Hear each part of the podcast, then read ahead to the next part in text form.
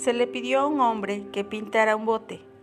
Trajo su pintura y pinceles y comenzó a pintar el barco de un rojo brillante como le pidió el dueño. Mientras pintaba, notó un pequeño agujero en el casco y lo reparó tranquilamente. Cuando terminó de pintar, recibió su dinero y se fue.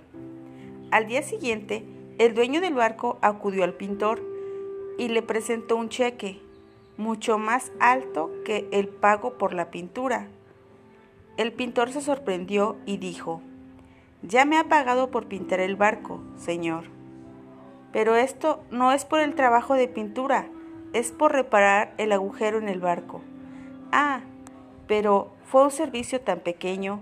Ciertamente no vale la pena pagarme una cantidad tan alta por algo tan insignificante. Mi querido amigo, no lo entiendes. Déjame decirte lo que pasó. Cuando te pedí que pintaras el barco, olvidé mencionar el agujero.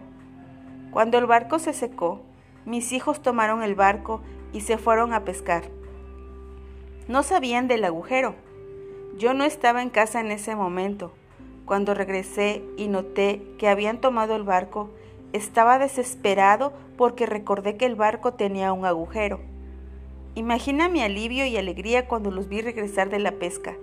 Entonces examiné el bote y descubrí que habías reparado el agujero. ¿Ves ahora lo que hiciste? Salvaste la vida de mis hijos. No tengo suficiente dinero para pagar tu pequeña buena acción.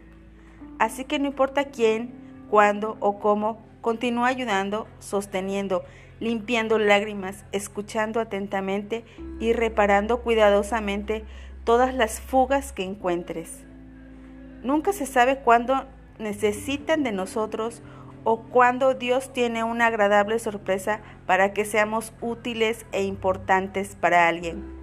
A lo largo del camino es posible que hayas reparado numerosos agujeros de barco sin darte cuenta de cuántas vidas has salvado.